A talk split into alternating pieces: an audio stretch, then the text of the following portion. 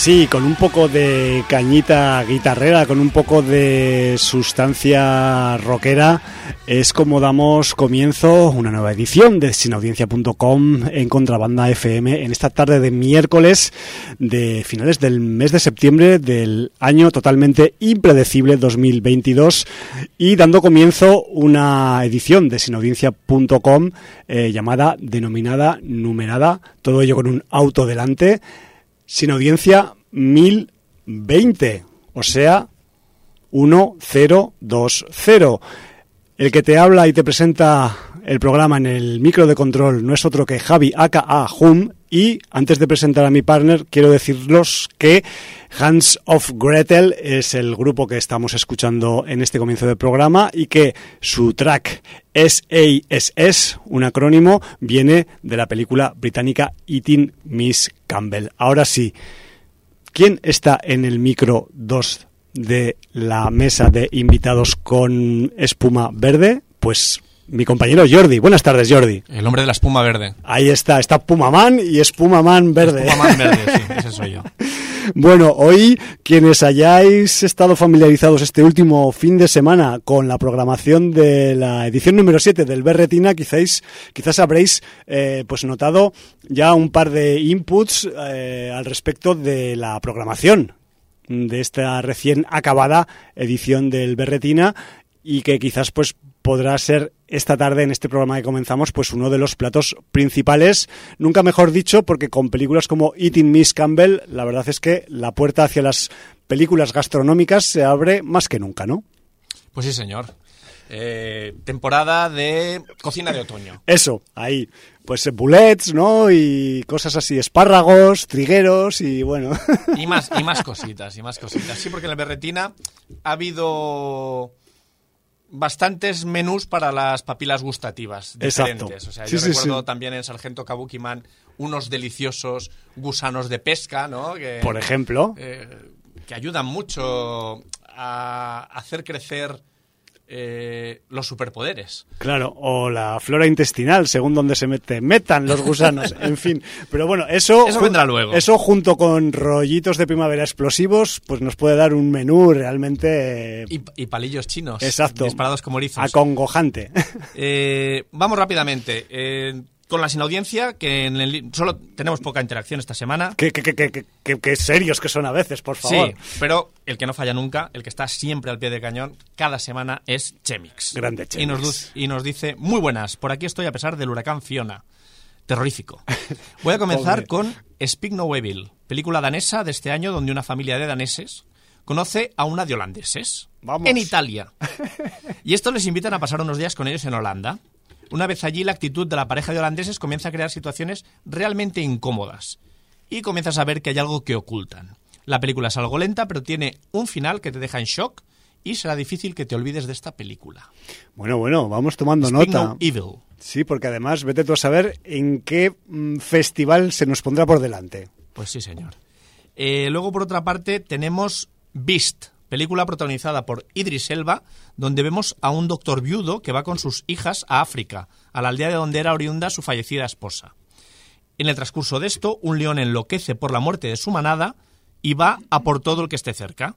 La película tiene un CGI bastante decente y crea momentos de tensión bastante disfrutables. Como entretenimiento es justito y sin pensar mucho sirve.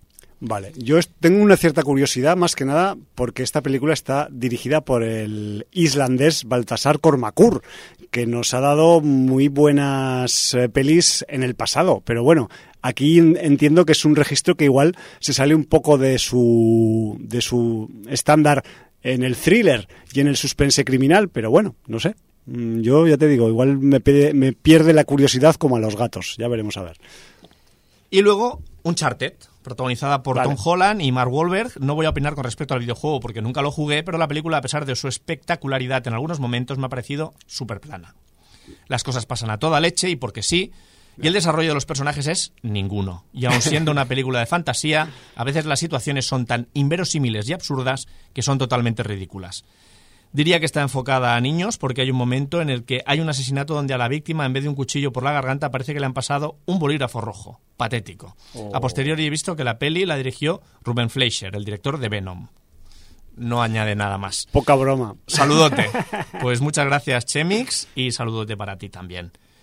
Y luego, bueno, pues tenemos estrenos esta semana. Interesantes algunos. al Algunos menos. interesantes, sí. Yo a priori pues veo que tenemos Los Crímenes del Futuro Sí. del señor David Cronenberg. Sí, además una película que a priori al menos podría haber venido a la temporada de festivales tranquilamente, pero no. Llega a salas comerciales, esperemos que en muchos sitios de la península. Y además con un trío protagonista Sí. de mucho nivel, Viggo Mortensen, Lia Sidux y Christian Stewart. Poca broma. Y bueno, pues... eh, Cuida- cuidado con la sinopsis, ¿eh? Bueno, va sobre... Si quieres no cuento nada. Bueno, cuenta poco, cuenta, en cuenta un los, futuro no muy lejano, sí. la humanidad se está aprendiendo a adaptar a su entorno sintético. Eso, eso. y los humanos pueden alterar su composición biológica o de forma natural o quirúrgicamente, convirtiendo el cuerpo a veces incluso en un arte. Ya sabemos, mundo Cronenberg, transformaciones, mm, Mutación de la carne. mutación de la carne, transformaciones corporales. eh, bueno, poco, poco que decir. Es un maestro en esto, ¿no? Sí, sí, sí. Entonces, pues Bueno. eh, viene este viernes Sí, y desde luego es una buena piedra de toque para hacer boca antes de los festivales. Sí, porque mm, po- posiblemente sea una peli completamente festivalera. Ojalá os lo, podamos, os lo podamos confirmar próximamente. Eh, dos notitas al respecto de Crímenes del Futuro. Una de ellas que hay gente que ya la ha visto porque está en los festivales y en algún sitio de internet y no sé qué y no sé cuál. Y he recibido algunos inputs de que la parte final, que dicen que es bastante cañera, bastante hardcore, eh, que a según qué personas se le hace insoportable.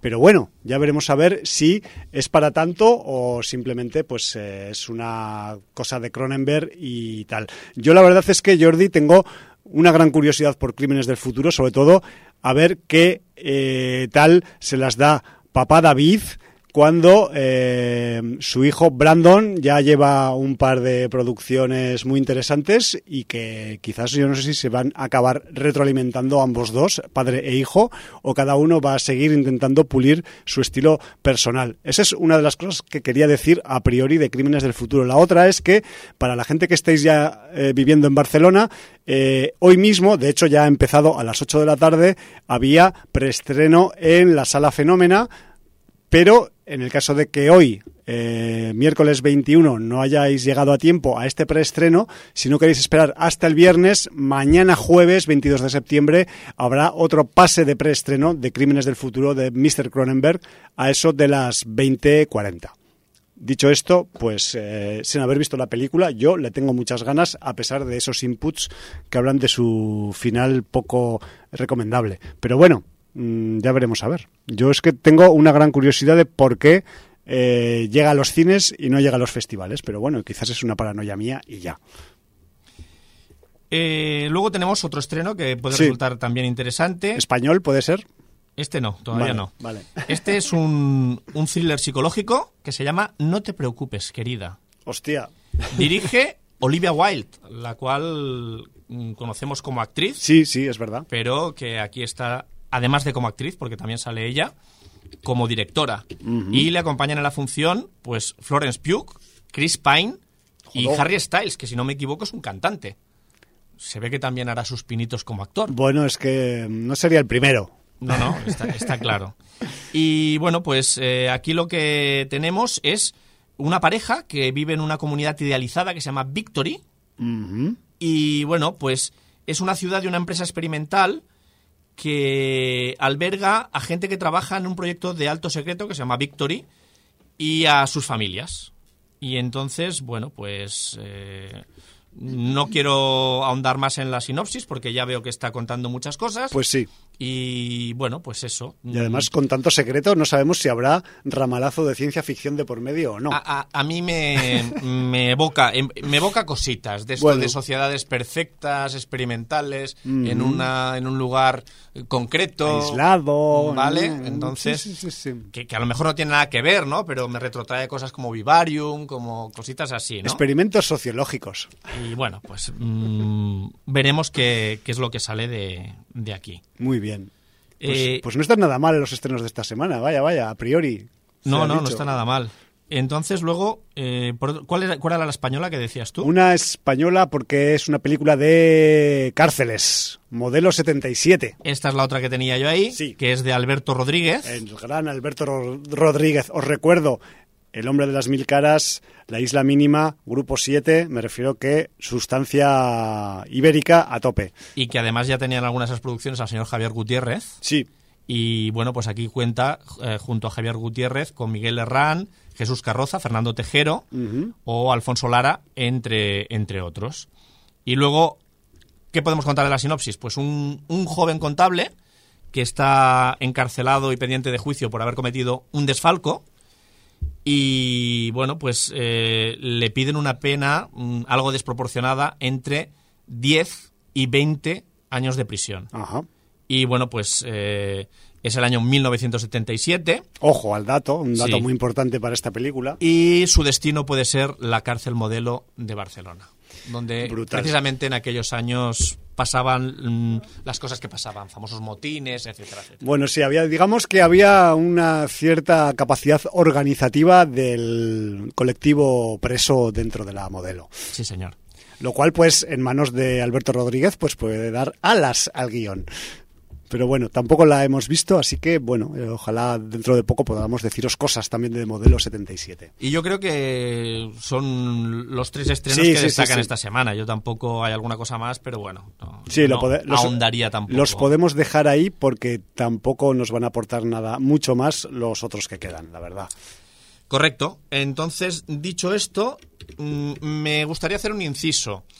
La gente que compramos packs de entrada para Sitges, al haber adquirido de golpe 10, 20, 30 entradas, paquetes VIPs para el Auditori, para el Retiro, para el Casino Prado, eh, y todo tipo de packs que se ponían a la venta hasta la semana pasada, pues eh, Sitges te da la oportunidad de acceder un día antes que la venta de entradas individual para que puedas seleccionar las películas que quieras y eh, tener una ventaja frente al que compra entradas individuales por película. Sí, que además esto va a pasar mañana, creo, ¿no? La, Correcto. La apertura de... La apertura ha sido para la gente que tenía packs y pudiera hacer su selección hoy a la una Hoy, día 21. y mañana a la una será la apertura general de entradas para la Vale. gente que quiera comprar las entradas de manera eh, individual para cada sesión. Me hago cargo. ¿Vale? Eh, ¿Qué ha pasado? Pues lo que suele pasar cada año, que es que mm, llevan 55 años de festival, lo cual los congratula, porque Por además supuesto. el festival ha pasado por, por un montón de cosas, se le ha intentado convertir en el Festival de Cine de Cataluña, pero como festival general, eh, generalista, el festival se ha opuesto, ha seguido siendo el, el referente de, de- de- de los festivales de género de Europa y del mundo, porque es así. Tal cual. Y se ha logrado mantener en Sitges, porque ha habido también maniobras políticas que han intentado moverlo a Barcelona, etcétera, etcétera. O sea, Muchos tejemanejes. Ha, ha pasado mucho y yo creo que con la dirección de Ángel Sala eh, está pasando una muy buena época. Pero cuidado. Pero cuidado. Cuidado que lo dice Jordi, además. No, eh, no se puede tratar a tu público como idiota. Esto, lo, lo que cual, más has de cual. cuidar, está muy bien que cuides a las estrellas internacionales que traes al festival, a la gente que le das los premios honoríficos, a los directores, pero quien alimenta el festival y subvenciona el festival y lo paga y lo hace viable económicamente es el público. Son Sí, las señor. espectadoras. Y no lo tratáis bien. No lo tratáis bien. Al público más fiel que compra los packs, que se gasta una pasta, se Valen gasta dinero. 100, 200, 300 euros, no lo respetáis. Porque cada año tenéis problemas técnicos con la web. Cada año sabéis el problema que hay por sobrecarga del servidor. Y no hacéis nada para mejorar el servidor, aunque sea esa semana. Si no hace falta que tengáis capacidad y ancho de banda durante todo el resto del año. Pero esa puta semana, Contratar más. haced lo indecible Claro. para que técnicamente no tengamos que estar con 3.000 números en cola. Encima yo lo he padecido directamente, supongo que se me nota, pero como yo, mucha otra gente con la que estábamos Jordi, eh, lige- en el. WhatsApp ¿Quieres- hablando... ¿Quieres un agua o algo? No, no, ¿Quieres pero además eh, por Twitter ya la gente se ha quejado. No sé si incluso ha sacado una nota en vídeo el festival porque se ha dado cuenta de la cagada que ha hecho. Lo que no puede ser es que digan que a la una abren, tú entres a la una y un minuto y pienses que has entrado bien y que vas a poder coger las entradas con tranquilidad y no te valide el código porque no había cargado a la una y un minuto. Y intentes entrar a la una y cinco minutos y te pase lo mismo. Y de pronto entres a la una y, y seis minutos y te ponga en cola con el número 2400. Te lleve para atrás otra vez, quieres decir. Por suerte, se me ha ocurrido cargar la página del festival en dos navegadores. Porque cuando desde el número 2400 he llegado una hora y media después, a, a las dos y media, a entrar, resulta que ha dado un problema técnico y me ha mandado otra vez a cola que era el número 3800. cual. Qué horror. Por suerte, con el otro navegador que tenía abierto, cuando ha entrado, me ha hecho el login y luego sí que ha ido todo miel sobre hojuelas, porque supongo que como estaba todo el mundo en cola y solo dejaban entrar las personas que podían utilizar a la vez el sistema, he cogido las entradas pues con bastante agilidad y bastante bien. Pero, evidentemente, en muchas sesiones, o, o- o primera fila en el auditorio o, o fila 24. Ya, ya, ya. ¿Vale? Y, y, claro, eh, a ver, eh, no sé, la gente se sacrifica mucho por el festival, hace muchos esfuerzos, eh, y, y yo entiendo que, que el festival lo que tiene en su mano hacer, lo tiene que hacer bien. Está claro. Y el problema técnico viene ya de muchos años, no es de ahora. Hemos tenido mm, problemas técnicos, caídas del servidor los días que se han de coger las entradas, etcétera, y es algo que, que es endémico. Eh, por favor, ponedle solución. O sea, la semana que tenéis el festival o, los días de cogida de entradas, activar el protocolo que sea para tener un caño especial y yo creo que el público del festival se lo merece. Y no es justo, y no es justo que se piense en muchas otras cosas antes de la gente que está pagando el festival y por la que al fin y al cabo estás haciendo el festival. Porque tanto organización Tal cual. como, como directoras, como mm, actores, act- actrices, os debéis al público. Si es que todo lo que tenéis vosotros lo tenéis gracias a nosotras. Y si no lo veis así, estáis cometiendo un error o tenéis el ego muy grande. Entonces, el primer respeto que debéis siempre es al público. Y a partir de aquí, todo lo demás. A partir de aquí, todo lo demás. Y, y con este tema me quiero poner muy serio. Porque además, poniendo? además hay otros festivales aquí en Cataluña que eh, llevan igual menos ediciones eh, que Sitges o tienen menos solera, pero no tanta diferencia. Ya. No tanta diferencia, y me estoy vas. refiriendo, por ejemplo, a Molins, Por ejemplo. y donde el trato eh, mm, con la prensa es mucho mejor, con el público es mucho mejor, el tema técnico, incluso en pandemia, con Molins, funciona mucho mejor. Y, hombre, mm, yo entiendo que Sitges sois muy grandes, tenéis una prensa a nivel mundial que os la habéis ganado, pero no os durmáis en los laureles y a lo mejor hay que ser un poquito más humilde y pensar en quién os está dando el poder económico de ser el festival que sois. Ahí lo dejo. Sí, además yo sin haberme visto afectado por esta situación, porque yo ya me comeré otros marrones eh, más adelante con Los el de tema prensa, bueno. de la acreditación de prensa también para elegir las entradas y esas cosas, que ya sabéis que siempre es un poco también caótico y mm, acabas pues eso, viendo cosas que querías, pero también cosas que, que no estaban en tu plan, ¿no? Lo cual lo veo también en cierta manera eh, pues razonable, más allá de que eh, en un festival mm, para la prensa debería estar eh, todo a la misma altura en cuanto a posibilidad de visionado. Pero sí que es verdad que yo, eh, o sea, estaba viendo esta mañana, mientras vosotros estabais despotricando e intentando agarrar vuestras entradas en uno de los chats que tenemos eh, pues con la gente de cine en serie, de que lo usamos para el programa Mili, que ha quedado ahí como punto de comunicación, y me parecía que estaba viendo el típico eh, ataque por denegación de servicio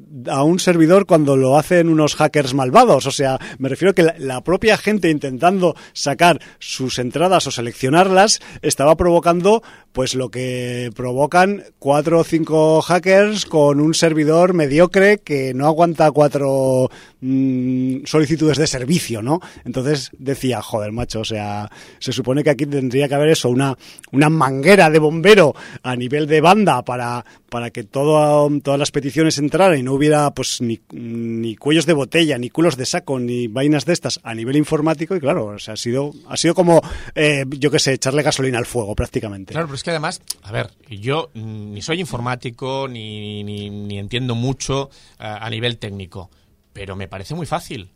Has vendido tantos packs, necesitas prever que la peor situación es que todos esos packs se, come- se conecten a la, a la vez. Sí, o al menos A la una en la se misma conecten- hora. Claro. sí. O sea, tu peor previsión es que todos esos packs se conecten a la vez, porque son los únicos que tienen acceso. Porque había una clave y Claro. si no tenías la clave no podías No acceder podías a comprar entradas. Solo podían entrar los packs.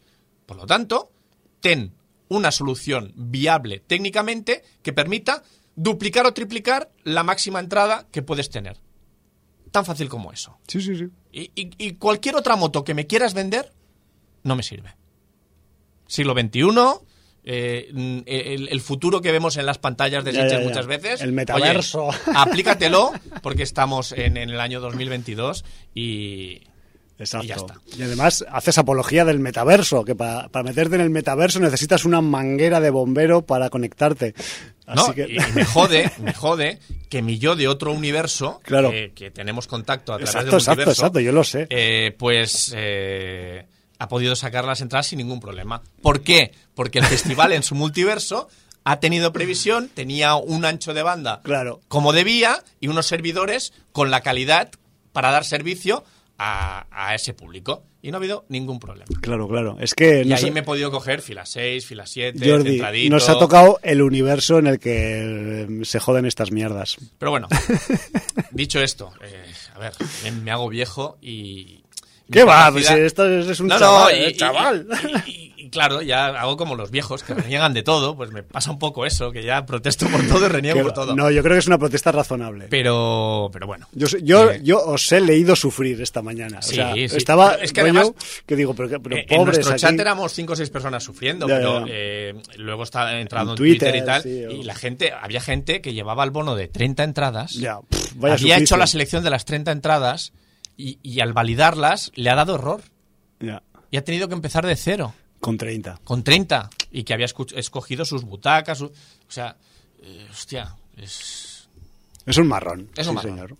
Pero bueno, eh, supondremos o no que tomarán nota. O no. que, es- o que este año se han confabulado todos los dioses de la técnica, los dioses modernos Exacto. ¿no? de American Gods, y, y no les han ayudado precisamente. Sí, el, Bueno, el Tecnoboy estaba pasar, de resaca hoy, me parece. ¿Vale? Bueno, dicho esto, mm, vamos con otro festival que Claro, empieza esta semana. con más agenda. un poquito de agenda. Sí, señor. Y luego vamos a hablar de un festival en el que hemos estado este fin de semana pasado. Sí, señor, porque esto no para, como decía aquel paisano mío, esto no para porque nadie lo para, decía la canción. Y este, este próximo fin de semana tenemos eh, nueva edición del San Cugat Fantastic, eh, octava edición en este caso, una más que el Berretina. Y el festival se celebra del viernes 23 al domingo 25 de septiembre, evidentemente en la localidad de San Cugat.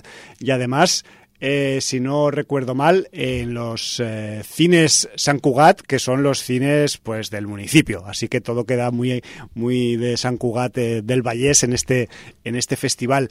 Os adelanto que la web para consultar la programación y para ver los detalles de la misma y cualquier otra cosa que queráis averiguar sobre, sobre este festival de cine fantástico eh, y terror en San Cugat, pues es www.santcugatfantastic, sin ninguna separación, sin ningún símbolo extraño, punto cat. Y ahí tenéis pues toda la info de este festival que también poco a poco se va haciendo hueco en el panorama de festivales.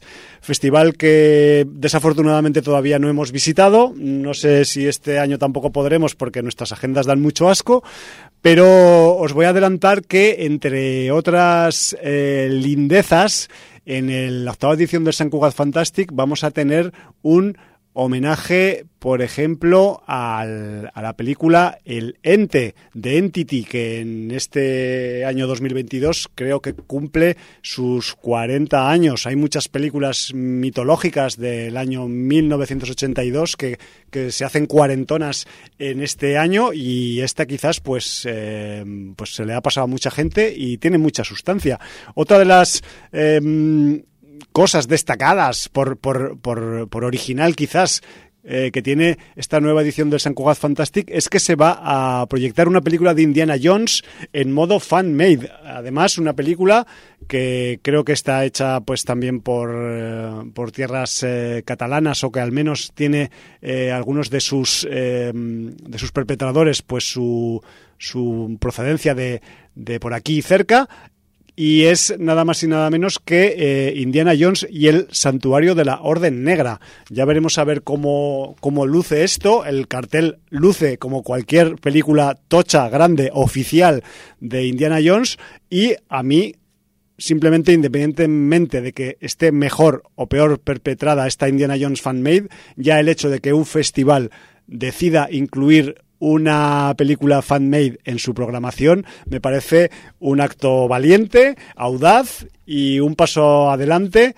hacia el, yo que sé, estoy fantaseando, hacia el final de las franquicias y de las propiedades intelectuales que mm, encorsetan todo demasiado, demasiado tiempo. Pero bueno, esto es una lectura personal mía. Luego también vamos a tener eh, proyecciones como las de la mm, inauguración del viernes por la noche con Daddy's Girl y El Desarmadero. Luego también vamos a tener eh, La Inquilina. Eh, vamos a tener también las películas 665 y Nanny's Night. Eh, de nuevo habrá una nueva oportunidad de ver Lagunas, La Guarida del Diablo y Todos Arderán. luego también El legado de Alicia y Tiempos Futuros. Y también, por ejemplo, pues el sábado, el perdón, el domingo por la noche habrá una maratón de cortos catalanes y en la sesión de clausura se proyectará Under the Ice y El Sabater Dordis que es otra película que creo que tiene una cierta mm, procedencia pues también de, de Cataluña. Repito de nuevo la web por si queréis un poco consultar la programación más a fondo, Sant Cugat Fantastic, todo junto y sin ningún resto de, punto ni de guion ni nada, punto cat, y ahí pues un poco podéis eh, valorar la, la programación, valorar un poco pues los horarios y las actividades que tienen que ver con el festival, que no son estrictamente proyecciones. La verdad es que de cortometrajes va bastante bien lucidito el festival también y entre otros creo que se va a poder ver El Semblante, del que ya hemos hablado aquí tras su paso por algún que otro festival anterior al San Cugat Fantastic. Y con esto yo al menos tengo la agenda cubierta, Jordi. Muy bien, pues si te parece bien, podemos pasar a, a lo que... lo que hemos visto este fin de semana, quieres este decir. fin de semana que ha sido bastante... Porque anda que no hemos visto, ¿eh? Bastante completo. bueno, la verdad es que hemos pasado algunos ratos bastante divertidos en el barrio de San de Bronx, en Cornellá de Llobregat, en la edición número 7 del, Festival Berretina, que aunque tenía el leitmotiv Mm, basado en el actor Nicolas Cage, pues evidentemente Nicolas Cage mm, no ha venido a Cornellá. ¿Qué ha pasado? No sé qué ha pasado. Yo esperaba ver a, a Nicolás a, Nicolás Jaula en alguno de en alguna de las proyecciones o de los corrillos de público que había eh, por allí por, por las inmediaciones del festival, pero simplemente me he dado cuenta que eh, Nicolas Cage ha protagonizado muchísimas más películas de las que yo pensaba, y de hecho algunas que ni pensaba que ni había hecho. Directamente, ¿no? Tal cual. Y las que no hizo. Recordemos que fue eso, eso, un serio candidato a hacer de Superman. Por ejemplo. Eh, bueno, realmente el leitmotiv de Nicolas Cage, esta eh, edición del Berretina, la séptima, se ha extendido por toda la semana, que era la primera vez que lo hacían. Han tenido muchos invitados internacionales, la verdad es que han venido... Se nota el crecimiento también del Berretina. Ha crecido el festival y además las sesiones de martes a jueves eran gratuitas.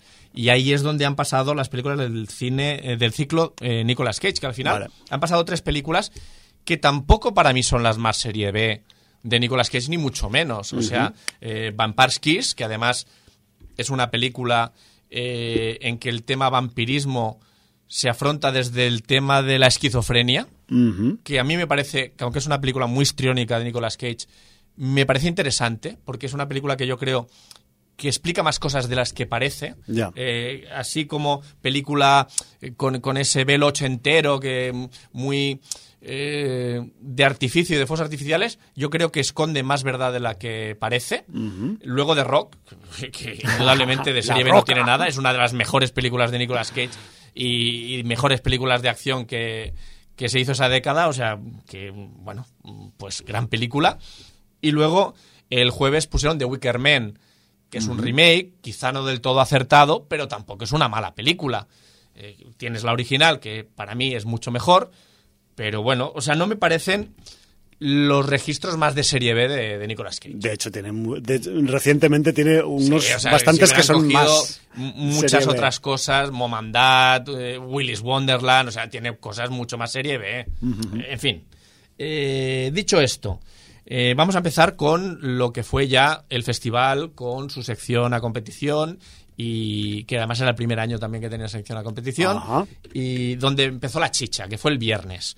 El primer pase fue de Estilist. Es una película que tuviste ya hace unos años por o por Sitges o por en, en Sitges ah, pues en, la sala Tramontana. No sé si quieres decir algo brevemente porque habrá películas por las que pasaremos más de puntillas para no extendernos y películas que a lo mejor son más interesantes para ahondar un poco, para profundizar, ¿no? Hombre, pues yo si te digo la verdad preferiría hablar de ella en otro momento. Bien, pues eh, ya pasamos a la película que dieron a las 7, que es la sesión que pude llegar yo, y que es Housewife Aliens versus Gay Zombies. Que prometía bastante por ese título tan. Sí, prometía mucho y la verdad es que no defraudó. Vale. el título traducido sería Ama de casa Alien versus Zombie Gay. Y es una película sueca de Andrés, Andrea Samuelson, que estuvo allí junto a, al, director de fotografía y editor de la película y una de las actrices. Sí. Y bueno, pues es, es una comedia de terror de serie B bastante absurda, porque la premisa es eh, una ama de casa cuya hermana ha fallecido a través de un ente alien puede resucitarla. Y por otra parte, una pareja gay encuentra en el piso que han alquilado un libro que es un es un Necronomicon de comprado en los chinos para que lo entendamos y cómo no se les ocurre leer una invocación que convierta a la persona que la ley en zombie. Entonces, bueno, claro, si quien la ley es un gay, pues el zombie sale gay.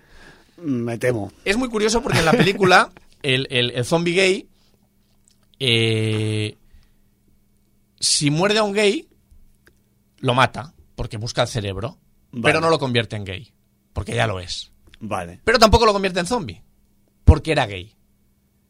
Es como el antídoto, ser gay. Para que no te sencillamente convierta. te mata y te quedas muerto. Vale. Pero sirve para gay, hombre y mujer, ¿eh? Si eres lesbiana, tampoco te convierte. En cambio, si cuando te muerde tú eres heterosexual, ya seas hombre o mujer, te convierte en gay, pero en zombie gay. Con lo cual, eh, digamos que... Me parece justo. Sí, es, un zombie que va por a, morder a cualquiera, mata a cualquiera que se encuentre en su camino. Además, aunque no muerde específicamente para comerse el cerebro, utiliza la palabra cerebros de vez en cuando, entra en esa...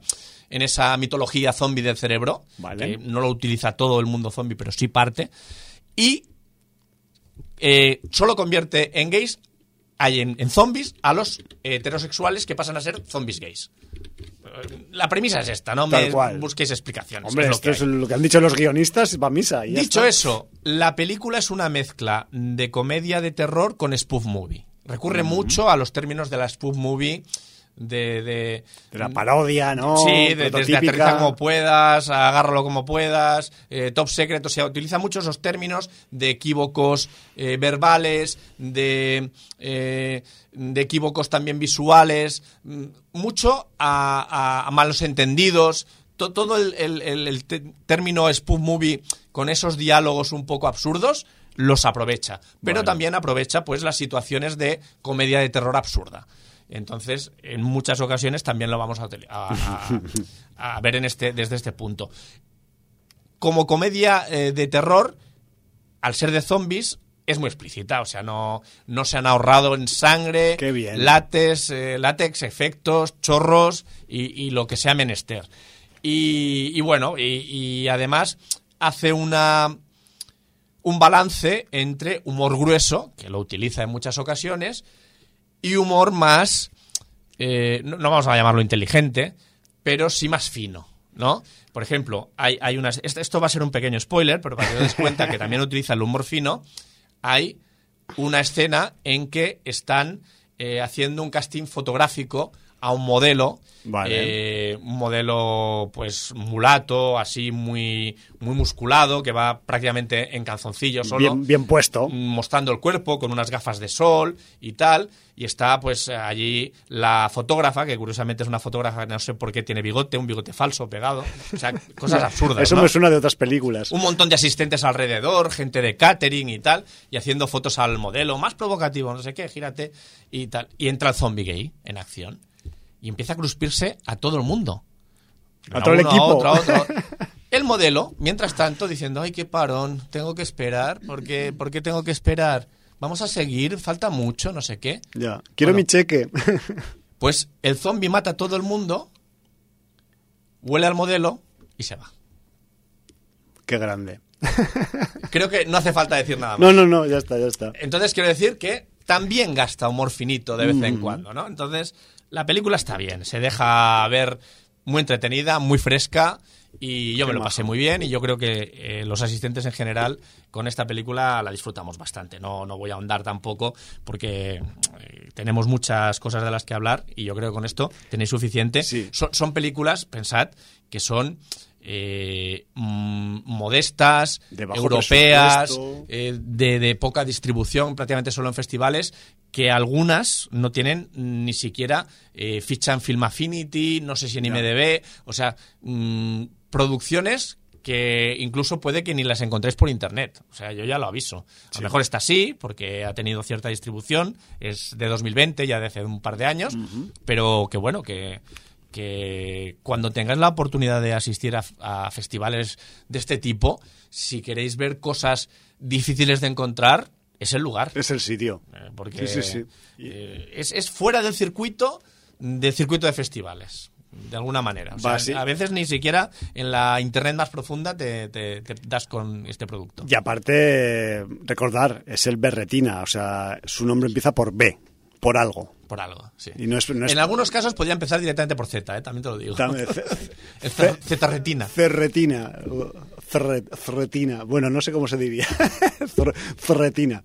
Bueno, eh, pues mm, me quedan ganas. Yo no pude llegar a esta porque era demasiado pronto para mi agenda, pero ojalá caiga en algún otro festival porque pues, Sí. tiene, tiene pinta de divertida, Sí, la verdad. estaba divertida y, y muy entretenida. Muy bien. Dicho esto, pasamos a la sesión de las diez y media, que fue el famoso Versus. Sí, El Berretina invita a otro festival, normalmente también de, de cine de serie B, a que se midan en un duelo presentando una película cada uno para hacer un versus y ver quién es el ganador. exacto. En este caso, el invitado era la Cutrecon de Madrid, también Sí, un señor. festival de, de cine de serie B Con mucha alcurnia. con mucha alcurnia.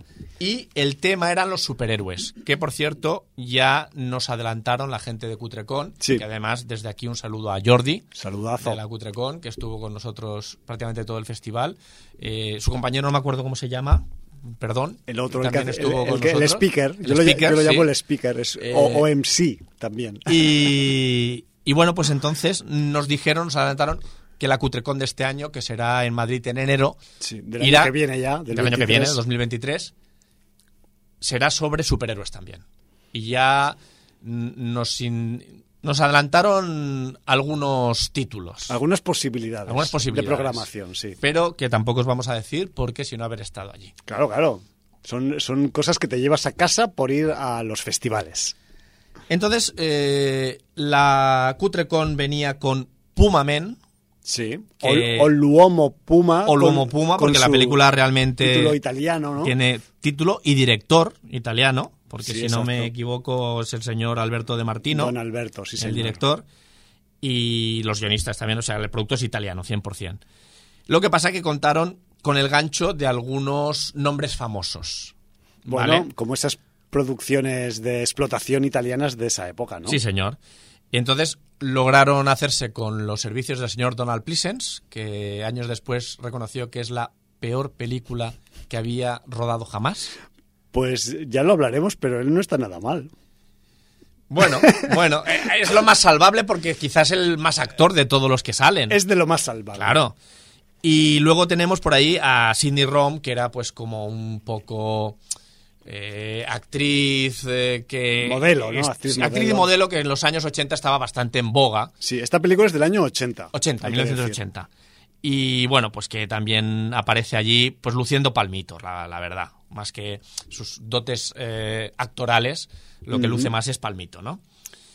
Y... ¿Qué- qué- ¿Te atreverías a contarnos qué es lo que mm, cuenta eh, la película Puma Man? Porque poca broma, el trasfondo eh, a todos los niveles que tiene al menos la premisa. Luego ya el desarrollo, ese quizás es el acabose, pero Es que de- debemos decir que en, en estas, en, esta, en estos versus las películas suelen ser tan malas que, que es que se incita al público a que comente y diga cosas Claro, para animar su- la sesión, por porque si no habría trozos insufribles. a inventar realmente. personajes o a renombrar Lo personajes. que pasa es que yo quiero hacer una diferenciación entre películas. Vale. Porque la película que escogió luego el Festival Berretina fue El Sargento Kabuki Man, Sí. la, la producción de la Un troma. clásico de la troma, del Claro. año 90. Y, y yo veo la diferencia entre películas, Pues que además claro. encuentro que juega con ventaja el Berretina.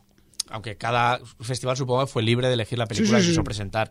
Eh, eh, de Puma Man, el Lomo Puma, no es una película que quiera hacer gracia o hacer reír intencionadamente.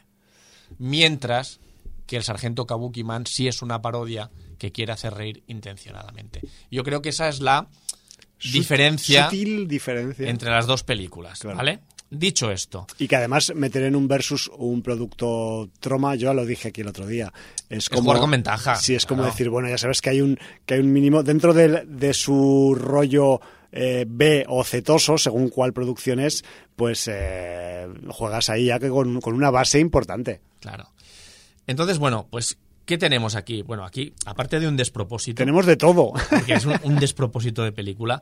Hablamos eh, de Puma Man, ¿eh? Sí, de Puma Man. Lo que tenemos, para hacerlo corto, es que tenemos una serie de... este- estamos en Londres y hay una serie de personas estadounidenses, hijos de médicos, cuyo padre ha fallecido en un accidente aéreo. O sea, esas tres Sí, coincidencias. sí, sí. Además, muy de serie B todas. ¿Sí?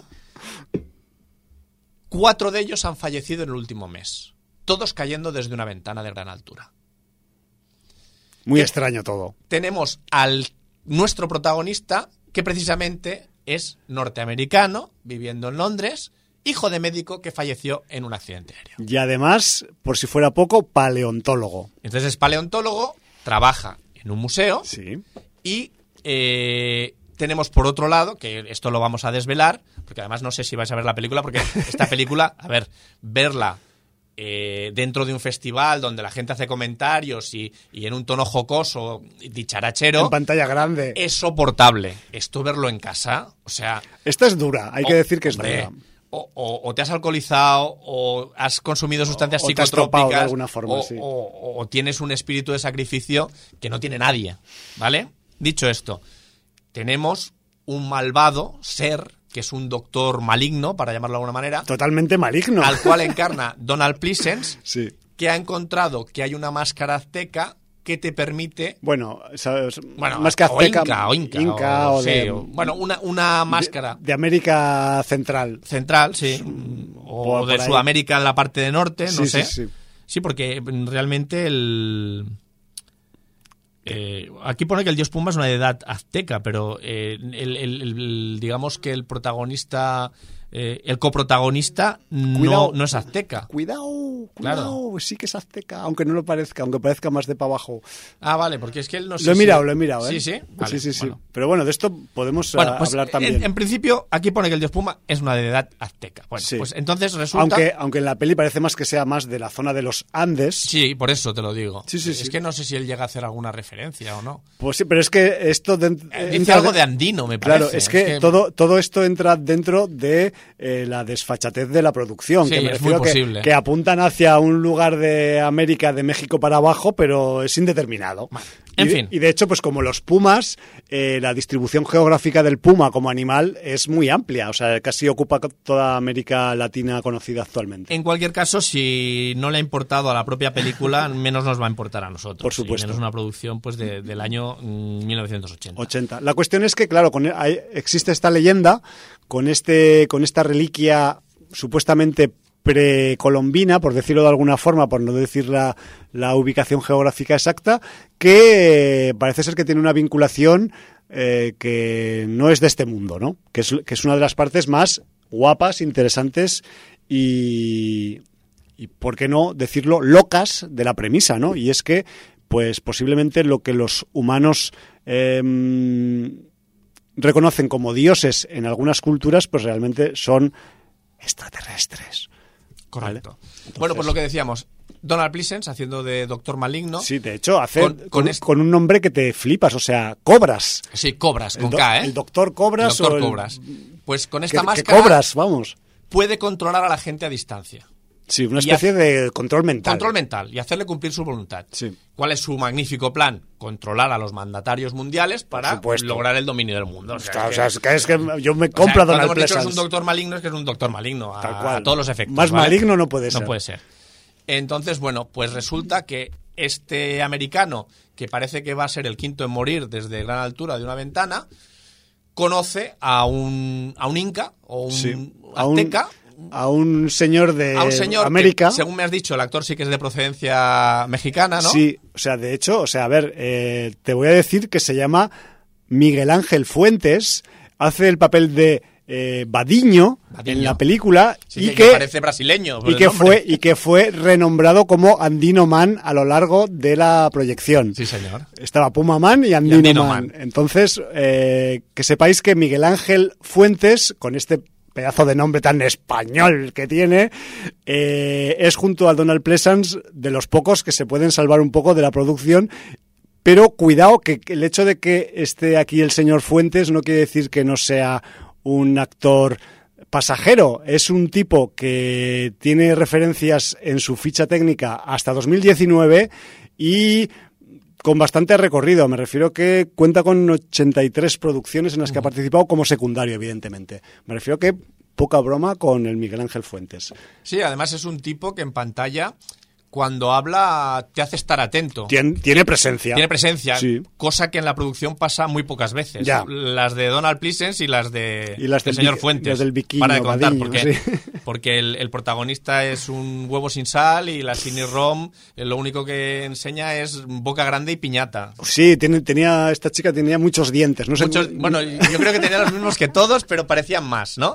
Quizás le ponían la cámara muy cerca de Era la una boca boca. llena de dientes. No sé, muchos. Yo, a mí me daba miedo lo- la dentadura, tío, en vez del el doctor Costas, este, co- Cobras, perdón. Bueno, entonces, bueno, pues res- resulta que este Badiño lo que hace es advertirle a este tipo americano Sí, al que- paleontólogo. que, que él es el heredero de los poderes de, de- mm, milenarios de Pumaman y que tiene que aprender a controlar sus poderes. Bueno, Sí.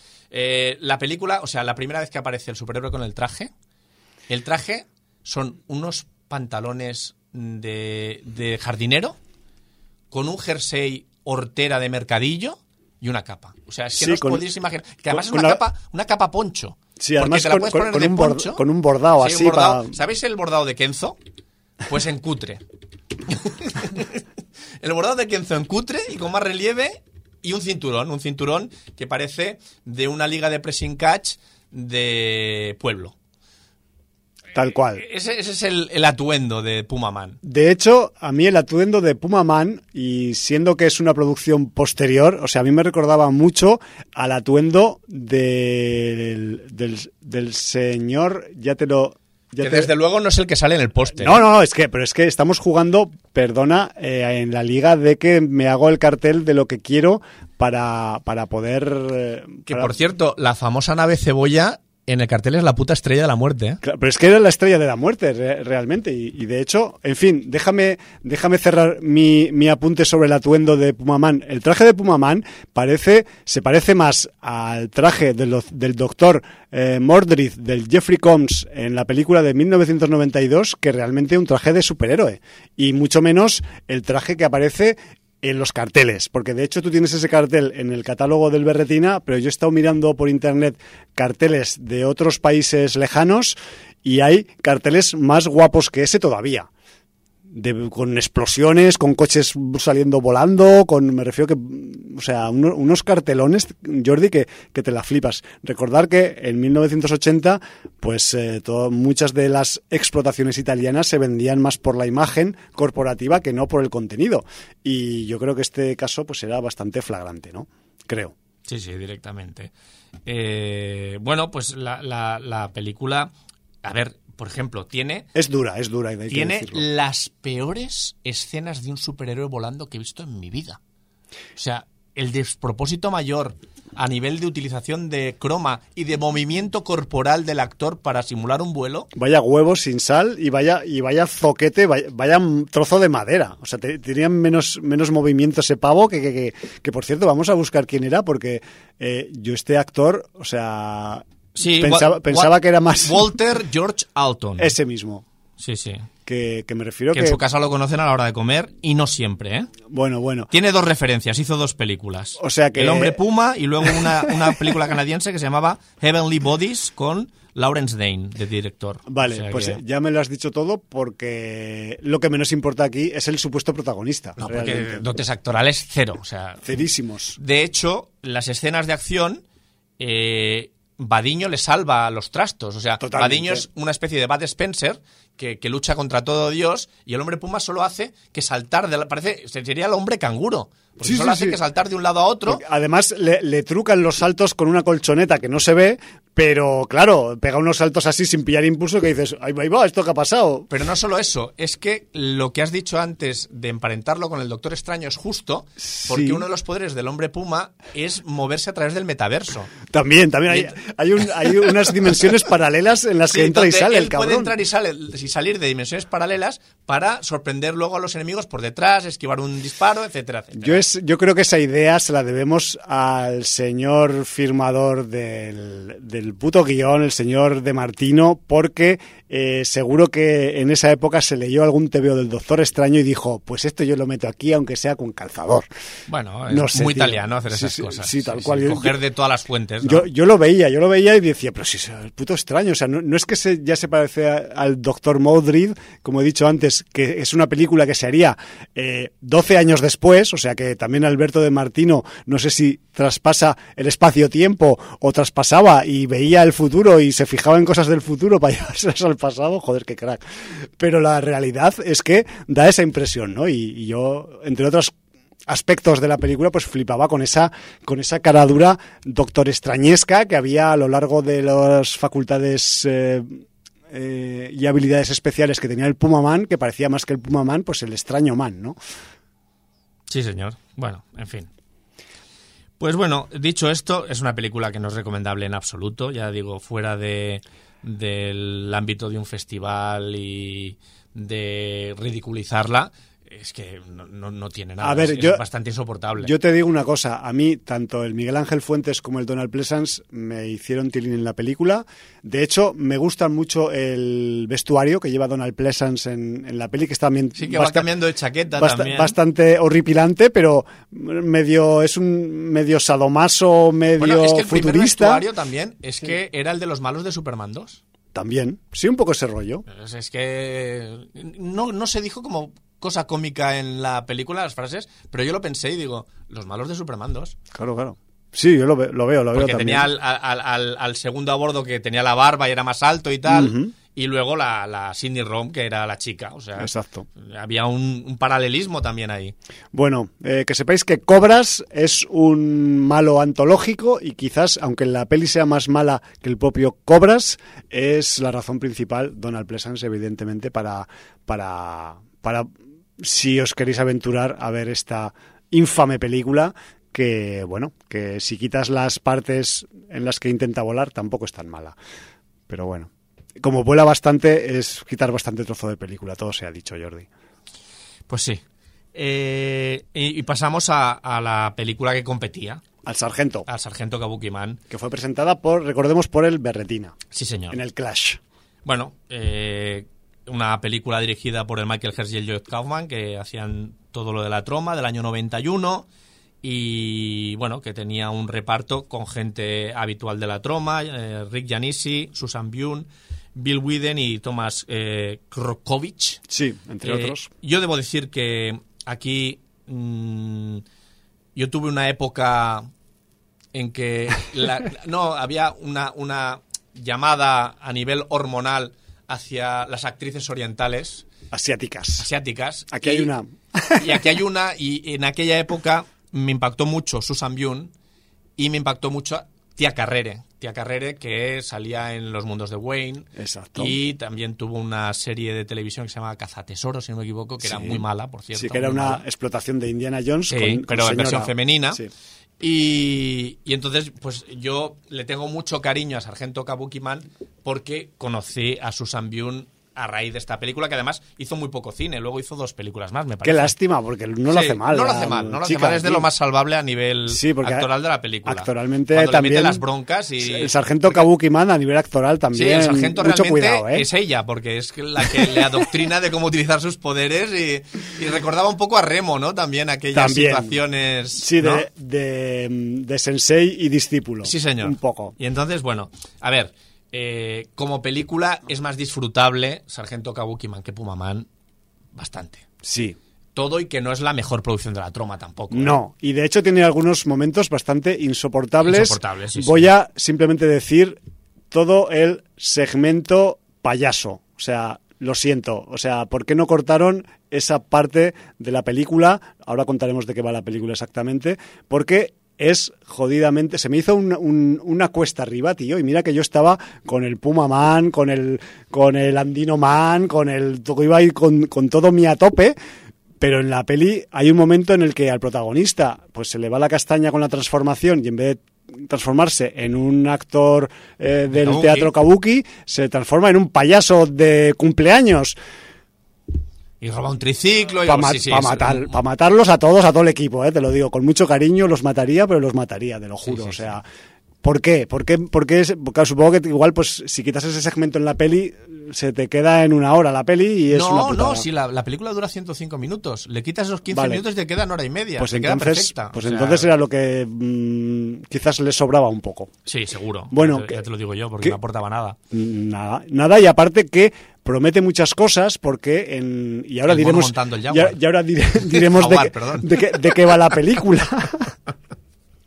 bueno, sí, lo del ya- lo del jaguar ya no te digo nada, pero mm, el hecho de que entra gente peligrosa en un jardín en el que se está celebrando un cumpleaños con un payaso hostiable y disparable y hay mogollón de gente disparando por todos los lados, fuego cruzado y no cae ni Peter al suelo. O sea, dices, ¿pero qué, qué- qué están disparando? ¿Gominolas o qué? Pero bueno, no sé, entiendo que también, pues en el año 91 no podían hacer una masacre de niños aunque fuera la troma, no lo sé. No, porque además eh, es muy absurdo porque tienes una escena en el teatro donde esa misma gente no falla un disparo. Exacto. No, que falla un disparo. Para, para ¿eh? contrastar, que además. todos los disparos aparecen en la puta frente, ¿eh? O sea, que quiero decir que sí, sí, el contraste es absurdo. Just between the eyes. Sí, sí. Sí, sí, sí. Pues bueno, eh, ¿qué podemos decir de la trama, de la troma De de, la trama. esta película del sargento Kabuki Man?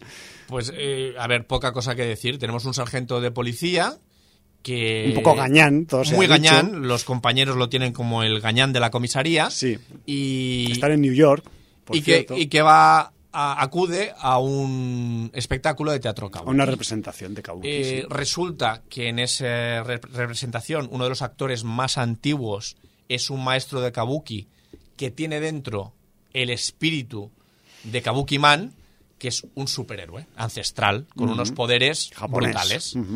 Entonces, eh, digamos que tiene, no sé si es su nieta o quién es, creo que es su nieta. Sí, creo que tenía, estaba emparentado Había un con, parentesco la, con esta chica, con que la, está esperando- con la Susan Byun. Sí, que está esperando heredar esos poderes. Pero hay una matanza en el teatro ¿Y quién hereda esos poderes de manera accidental? El gañán. El sargento gañán. A partir de aquí, todo es un despropósito. Pues y, y bueno, pues tenemos eh, el- la mafia y el control de la ciudad por parte de los malos y un sargento gañán que tiene que aprender a convivir con el espíritu de Kabuki Man que desde ahora tiene dentro y que va a permitirle luchar contra el mal. Sí, y de hecho pues lo va a llevar bastante mal porque como es bastante gañán, pues eh, no acaba de pillarle el punto. Y dentro de esta mafia, digamos que el que dirige la mafia tiene también conocimiento sobre cómo obtener poderes paranormales cuando haya una conjunción a nivel planetario, que además va a suceder en pocos días. Sí, qué casualidad. Qué ¿eh? casualidad. No se habían- podían haber traído mejor, ¿no? No, no, no, está, está muy bien porque así, o sea, ese es el culmen de la narrativa de esta película, ¿no? Bueno, pues todo eso tiene el argumento del sargento Kabuki Man y hay que decir que evidentemente pues es una producción Troma, que para ser eh, Troma yo reconozco que es bastante suavita, a pesar de todos los pesares, me refiero que ya hablaremos de otras, ya hemos hablado de otras aquí. eh, también quizás vosotras habéis visto otras producciones diferentes de esta misma época, de los años 90 y tal. Y esta, yo no sé si fue una especie de apuesta por, no lo sé, suavizar, estoy especulando ¿eh? un poco, el, mensaje, el contenido, el, el fondo que, que Troma le daba a sus películas y no sé si querían un poco, pues quizás eh, abrirlo a un público más general, lo cual no lo veo tampoco mal. La cuestión es que, claro, o sea, la película es muy loca, es mm, muy enajenada, sobre todo con todo lo que tiene que ver con el protagonista que no da pie con bola, pero luego en algunos aspectos de mm, más que, que en otras producciones de Troma deberían aparecer como más ácidos, aquí son como más suaves todos. A ver, eh, Troma pegó el pelotazo con el Vengador Tóxico e intentó repetir luego la fórmula durante muchos años Sí. y yo creo que no acabó de, de sacar nunca un producto tan sorprendente y tan redondo como el Vengador Tóxico. Ni siquiera en sus secuelas. Y el sargento Kabuki Man, pues eso, yo creo que se queda a medio camino. eh, pierden un poco la incorrección política de cara a abarcar un público mayoritario, supongo un poco pues para entrar en los 90 consiguiendo mayor cuota de mercado y entonces bueno, yo creo que la troma es lo que es y tiene que vender la reverencia de sus productos como Claro. sí que han hecho en los 2000 pues con, con O sea, es que Shakespeare- eh, Shakespeare y del año pasado, o sea- claro, es, es- es muchísimo más irreverente y arriesgada Claro, que Sargento Kabuki Man 100.000 veces. Claro, la, la, la osadía que tiene Shakespeare Seastorm comparado con Sargento Kabuki Man es como de 10 a 100. Sí, y además perfectamente adaptada a los tiempos, de los tiempos. influencers, de Claro. toda la, la corrección política, de, o sea, eh, realmente saltándoselo todo a la torera, ¿no? Sí, lo que sí que tiene y hay que reconocérselo y de hecho creo, no sé si se hicieron antes o a posteriori, que a posteriori de la película, es un tono muy comiquero la película. Me refiero que eh, las cosas que les pasan a los personajes, los planteamientos, las, las locuras del guion son muy de muy de cómic, muy de, mm, de que podrían estar dibujadas tranquilamente, ¿no? Entonces quizás es la eh, parte más mm, comparable de Sargento Kabuki Man, ¿no? Que, que es ese planteamiento un poco pues de superhéroe nefasto, pero que también mm, es conocedora de su o sabedora de su condición de que estamos en un concepto de supers, aunque sea gañanes, y que eso pues eh, requiere pues un determinado tipo de eh, registros que sean más comiqueros, ¿no? Entonces, por ese lado, yo la compro más. Pero si la tuviéramos que comprar por, eh, por producción troma, por producción arriesgada, por producción que te pega un zarpazo, pues eh, casi me, me da más zarpazo con algunas cosas el Puma Man que, que no el Kabuki. Pero bueno. Eh, dicho esto, decir que también tiene escenas de vuelo.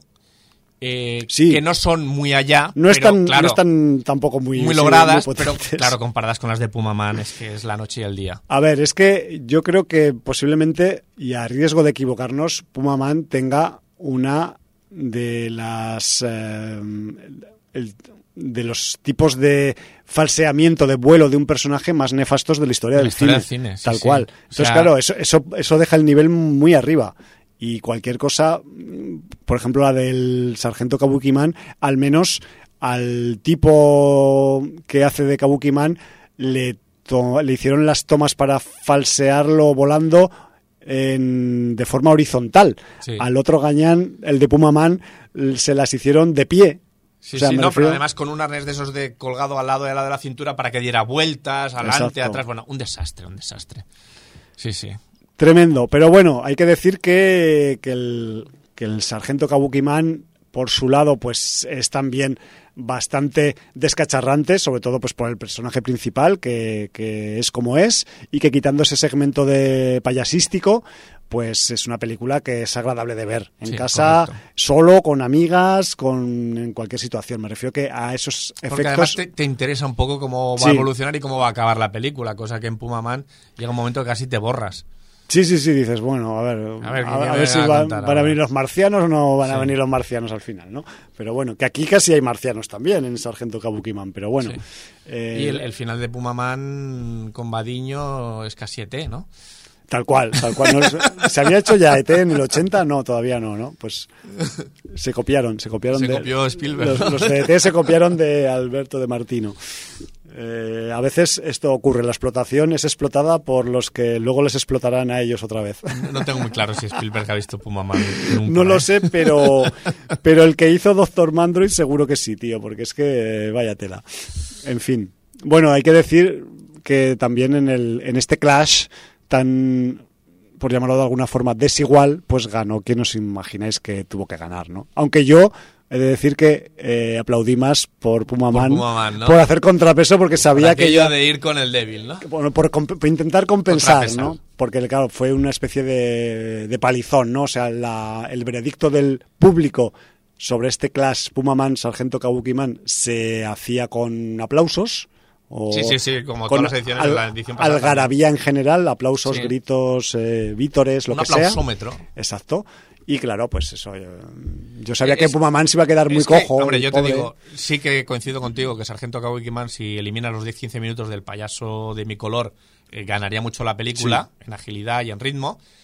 Eh, pero es que Puma Man tiene bastantes veces la reiteración de alargar escenas sin ninguna necesidad. Tal cual, sí, de tener sea, igual historia para 40 minutos y hacer hora y media al hacer final. hora y media Sí, sí, y sí, claro, lo veo. yo lo veo. lo hace insufrible en un producto Lo veo. que no pretende hacer gracia, que pretende, que pretende ser un producto de, de entretenimiento. Sí, sí, sí. Y- de aventuras, de aventuras, de sí, sí. un poco ahí de ciencia y el ficción, si cabe. entretenimiento brilla por su ausencia. Bueno, Pues dicho esto, creo que nos va a dar tiempo justo para repasar el sábado. El domingo lo vamos a tener que dejar de lado. Bueno. Y, y si queremos eh, también repasar un poco La Casa del Dragón, porque el capítulo 5 ha estado más que interesante. Digamos que ha subido el nivel. Entonces, de- del sábado, Vamos voy allá. a ir muy rápido. Sí. La, la primera película fue Thirst, que era una película de vampiros gays, no pudimos verla, pero sí llegamos a la película que se presentaba a las 7, que era Slasher. Mira tú. Slasher, que es, una, es un largometraje que además se empezó financiando por Berkami, eh, está dirigida por el director coruñés eh, Alberto Armas, Míralo. y, y se ha rodado íntegramente en Córdoba. Creo que también eh, bueno. Córdoba ha financiado parte y bueno, pues eh, se rodó todo ahí en Córdoba. Y en, en el reparto, o sea, es que para que os imaginéis, la película tiene una web donde solo sale el nombre del director y un poco la sinopsis y no sale ni el reparto. Y para saber un poco el reparto, he tenido que hacer capturas de un vídeo de Instagram donde van apareciendo actrices y actores. O sea, es que es Pensaba que ibas a decir, he tengo que llamar al director No, para que me diga. Casi, casi. O sea, voy a ir muy rápido porque Dale, dale. realmente el protagonista es Sergio Alguacil, que además acudió al, al festival junto al director, a Alberto Armas. Y luego le acompañan Fabiola Muñoz, Mario Gallardo, Ana Hastings, Rafa Blanes y Cristina Bravo. Eh, dicho esto, ¿qué tenemos? Pues un slasher que intenta ser original porque tenemos el punto de vista del asesino en serie. Mira tú qué atentos y además que han aquí sido. hay una tradición familiar. Mejor aún. Hay una tradición familiar, tu abuelo fue asesino en serie, tu padre fue asesino en serie, ahora tú serás asesino en serie. Y se hereda una máscara. ¿Vale? Me mola. Lo que pasa que hay un precio. Porque digamos que eh, aparte del linaje de asesino en serie, esa máscara te da ciertos poderes. Hay algo eh, sobrenatural. Pero has de pagar un precio a cambio de esos superpoderes. Y eso, esa máscara se va alimentando de la sangre de tus crímenes y te va dando esos poderes sobrenaturales a medida que la vas alimentando de, sangre inocente, ¿vale? Bueno, bueno. O no tan inocente, porque no siempre eh, puedes cargarte gente despreciable también. Tal cual. Dicho esto, problema de esta película. Esta película, el problema que tiene es que quiere conjugar humor con slasher y gore y drama. Y no acaba a ser redonda en ninguno de los aspectos. Vale. No está mal la película, se deja ver, pero es una película que yo creo que mm, se nota mucho. No sé si es la ópera prima de, Alberto Armas, ahora no sabría decir, posiblemente sea su primer largometraje. Eh, los, eh, el elenco actoral, la mayoría son muy jóvenes y, se nota, y todavía pues se nota que les faltan algunos mimbres para, para, hacer más creíbles sus personajes. Y bueno, yo creo que es un producto interesante que además apuesta por slasher en largo y en este país que no es muy común y además de verlo de, del punto de vista del propio asesino en serie que tampoco es algo habitual. Eh, con lo cual yo le doy un aprobado, un voto de confianza y creo que bueno que es una película que se deja ver. No esperéis la gran cosa y es verdad que hay algún personaje bastante odiable, pero es una película que sin esperar, sin mucha expectativa, pues tiene cositas. Bueno. Tampoco la quiero poner tampoco como un gran producto porque no lo es. Para mí, por ejemplo, eh, Framet, que nos presentaron en Molins hace tres años, que también creo que era la, la ópera prima de su director, me parece muy superior como producto, como riesgo, apuesta definitivamente por un horror con gore y con... se, centra en un sitio... Se centra en ir a la encía y no se queda a media camino de un drama, además un drama con tema de maltrato muy actual, maltrato de pareja y, con humor por otro lado y luego también pues slasher y entonces mm, intenta nadar entre demasiadas aguas y yo creo que no sale airosa.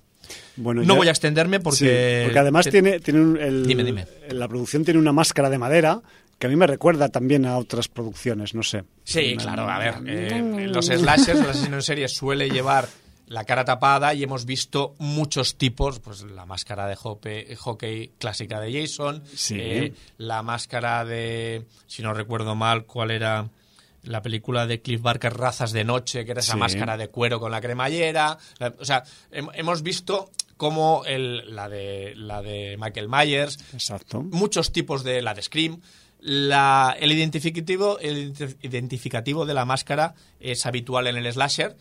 Y bueno, pues aquí se han buscado, quizá no la más original del mundo, pero bueno, pues una máscara que tuviera cierta esencia. Bueno, ¿Vale? Yo es que me suena a una película que vi en Sabadell hace mm, tres años mm, y que también eh, eh, la película iba sobre eh, un slasher, pero un slasher visto también sin querer evitarlo desde el punto de vista del, del asesino sin saberlo además y que también creo recordar que tenía una máscara parecida de madera que se parecía mucho a esta. El título? Pero es que no me acuerdo del título. Ah, no, no me acuerdo del título, tío. Pues es que ahora yo no sé si la he visto o no. Pero bueno, yo creo que sí que la hemos visto, pero bueno, eh, eso es lo que tiene el directo, que a veces no, tienes aquí toda la toda la mm, información que deberías tener para para mm, hacer el comentario. Yo, de hecho, pues no pude ver esta película, sino me habría buscado el título de la mm, producción en cuestión que tiene esa máscara de madera que me suena tanto. Luego hay que mencionar, aunque sea muy rápido, que el festival le otorgó su máximo galardón, que es el Golden Ticket, el ticket de oro, a nuestro querido Javier Botet, que no pudo estar presente en el festival porque justo concluía un rodaje en Madrid. Y estaban en la fiesta del rodaje y se salió del restaurante y con la cámara del móvil estuvo en directo por la pantalla con todos nosotros, eh, pues 15 minutos o 10 minutos, Javier Botet hablando y, y charlando un ratico. Y luego eh, el festival tuvo a bien ponernos algunos de los cortos que rodó en sus inicios Javier Sí. Botet, la mayoría junto a David Pareja para No Todo Film Fest. Y, y la verdad es que algunos increíblemente hilarantes y descacharrantes. Es que poca broma el material de Javier y David de su época buscándose la vida en Madrid en el mundo audiovisual y comiendo arroz y pasta todos los días, compartiendo piso en su defecto y aparte pues haciendo estos tipos de cortos. Hago un inciso, la película que no me salía antes su título de La máscara de madera era eh, You Might Be the Killer que eh, cuyo protagonista pues también viste una máscara de madera que al menos la máscara que sale en el tráiler Eh, de es la, es la Slasher de, se es parece la un de poco. los campamentos. La hemos visto los dos, sí, sí, Exacto, sí. la del Summer Camp. Summer y, Camp, sí, sí, sí. y el tío, Sí, que, el, cierto, tipo, el tipo que llama a su amiga, oye, que estoy cubierto de cierto, sangre, que hay un tío que está matando a todo el mundo. ¿qué Muy hacemos?". divertida, muy divertida y muy bien llevada. Pero- Ahí sí que juega el terreno del humor negro, pero solo el humor negro, sin drama y sin eh, con gore, pero solo el humor negro y muy bien jugado. Pues la máscara me ha recordado un mogollón a, Sí, a esa sí, otra máscara. sí. y he dicho, Completamente de acuerdo. Yo más vi de Kill. Bueno, cierro el paréntesis, Cierro el paréntesis. y seguimos con Javier Botet. Sí, que además uno de esos, eh, mm, el- la dirección del Berretina quiso hacer un inciso de que no buscaron cortos donde Javier Botet saliera caracterizado y, y que no se le reconociera porque hacía de criatura y tal, sino cortos que demostraran la gran vena de actor y de actor cómico que tiene Javier, que es mucha, una vis cómica muy importante, David Pareja también, evidentemente. Totalmente. Pero curiosamente, vimos un corto que, excepto el final, es un corto absolutamente dramático chungo. y que para mí clarísimamente es la génesis de Amigo. Es un germen. Es el germen de Amigo de una manera brutal. Tal Estamos cual. hablando del corto Sida, Sida, AIDS, tal cual, sí. Y, y bueno, pues eh, me pareció brutal. O sea, de hecho, en el, en el buen tono de risas que nos estaban dando los cortos, ese corto nos dejó un poco el corazón encogidillo. Es un poco coitus interruptus Eh, ahí. y luego sí, siguió con otros cortos geniales porque hubo alguno, el de, el de la webcam con los efectos, o sea, me parece brutal. Sí, y el de Se oye mal y tiene eco. Es, eh, pues también, bueno. es que, es que ese, Ese, es, ese es muy bestia. Increíble, Y ese increíble. yo lo pude revisionar este año en el Phantos Freak, que lo pusieron el viernes, que siempre hacen recopilación de cortos eh, pues random. variopintos, pero que son míticos. Y aparte, una frase de ese corto ha dado eh, lugar a uno de los premios particulares que tiene Phantos Freak, que es el premio a la mejor frase que es eh, la frase que dicen eh, se sabe o está comprobado o algo así, ¿sabes? ¿no? Cuando le cuando le acusan de asesinato, dice, ¿pero está confirmado o, Oh, sí, o- sí, o sí. solo le están Pero yo no le preguntando? he dicho eso, ¿cómo lo sabes? Muy bueno. Además es muy bueno ¿no? cuando vuelve a abrir la puerta y la manica. hostia, No, o sea, mira, sí. yo ese corto lo he visto que, que, que creo que su título es Se oye mal y tiene eco Sí, o, sí, al- sí, o algo parecido. Lo habré visto como cinco o seis veces. Me, te lo juro, me, muero de risa y No, lo- no. el otro día fue la sexta vez igual que lo vi. Es me que además, igual, eh, o sea, aparte de la química que tienen eh. Javier y David, porque es brutal, se nota que han convivido, han compartido pisos, son amigos, eh, pero es que además ya no solo es los diálogos, es el lenguaje gestual que tienen entre ellos. Sí. Me parece súper potente, o sea, eh, de verdad, ¿eh? O sea, genial. Eso sí que genial. es kabuki. Sí, sí, sí. Es kabuki, increíble. kabuki Un madrileño. saludo grande a Javier y a David porque, de verdad, Son unos fieras. tienen ángel. Y luego, mm, hostia, vamos, no sé si vamos a poder con los dragones porque hay una película de la cual tendríamos que hablar un poquito. Sí, al menos cinco minutillos. Porque es Eating Miss Campbell, que Sí, es la película que peli- cerraba peli sábado. Una peli vegana. Sí. es una película británica eh, del director Liam Regan, Sí, su segunda peli. sí, y que además le produce la troma. Cuidado porque aquí hay un hay un dos conceptos importantes para entender Eating Miss Campbell. Primero, eh, Troma agarrando el humor estilo británico y segundo, dándole peso y responsabilidad a un director joven. Sí.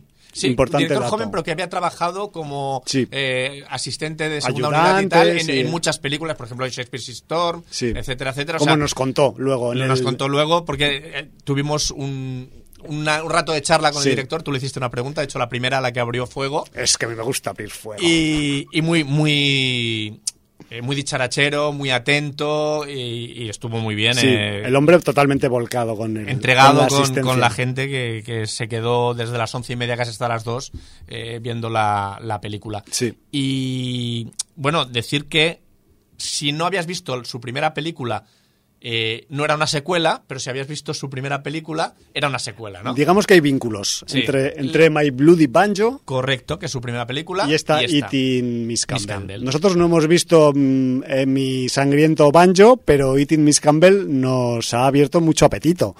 Sí, la verdad es que es una mm, película que, que tiene muchos alicientes. Porque siendo troma, se nota ese aspecto british que yo creo que le da cierto lustre.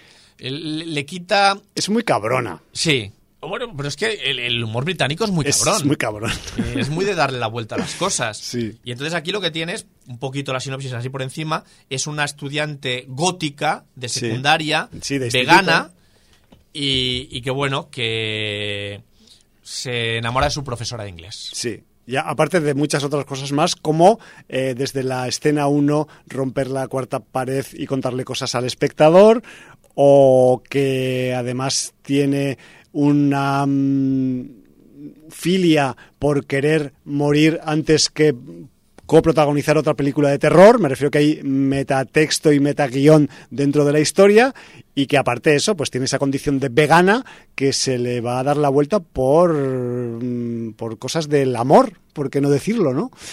Y además va a utilizar todos los tópicos de, del el cine de institutos o universidades. Total. Con el grupo de las guays chungas, que realmente son guays pero son muy malas y les importa poco que se te suicide la loser de la clase. eh, los eh, compañeros de clase también eh, con poco cerebro. Y, Incluso depredadores sexuales, en fin. o sea, Correcto, y, y, bueno, y la permisividad de la dirección del centro frente a estos depre- de- depredadores sexuales que pueden eh, pues ir coleccionando trofeos eh, y causando traumas sin que se les ponga ninguna cortapisa, etcétera, etcétera. Y además con un concurso particular en ese instituto. Que no sé si explicarlo porque es un poco mm, spoiler, pero bueno, en, en este instituto y en esta película, Eating Miss Campbell, se ironiza sobre algo bastante hardcore que chapó que se ironice con el tema porque eh, ya sabéis que el humor no debe tener límites y si es negro y cafre, pues menos límites todavía. Pero que es muy fuerte, o sea, Pero evidentemente, pues eh, meterle eh, cuchilla y meterle sorna a temas como las matanzas en institutos de los Estados Unidos, pues es un tema que, que según como lo toques, igual pues eh, quedas retratado. Y aquí lo tratan y le, y le dan la vuelta por el tema del humor negro y del y de la y de la total negrura y la ironía del, del guion y sale súper bien mm, perpetrado y el director sale bastante bien de la Claro, lo que pasa es que tiene una ventaja, lo hace de las- desde la distancia del Reino Unido, donde estas, donde estas matanzas no ocurren. Ya. Lo curioso es que el señor Kaufman haya financiado esto desde Estados Unidos, Ya. donde estas matanzas sí ocurren y donde supongo que se acabará estrenando la película. Pero acuérdate del cameo que hace Kaufman y qué es lo que dice en el cameo. No, sí, sí, O sea, me perfectamente. que no, no, pim, está, claro. Pero, pero es que además es la manera de intentar racionalizar a través de, de- de- de- la ironía Del humor, y el sí. sarcasmo eh, el problema que hay en Estados Unidos con las putas armas. Tal cual. Sí, sí, sí. O sea, es que es así. Y, y que lo ve el resto del mundo y los únicos que no lo ven son ellos. Bueno, pues digamos que me voy a lanzar porque sé que no vais a ver esta película, a no ser que estéis Hombre, muy- es una muy- película que es recomendable que la vean, ¿eh? Pero eh, lo voy a decir lo del concurso. ¿O Bueno, no lo digo? si ya ¿O lo has no dicho prácticamente. bueno, pues que sepáis que en el instituto de Eating Miss Campbell hay un concurso que tiene un nombre muy largo y que no me acuerdo, que es de comer, y el que gane el concurso de comer podrá elegir entre dos premios.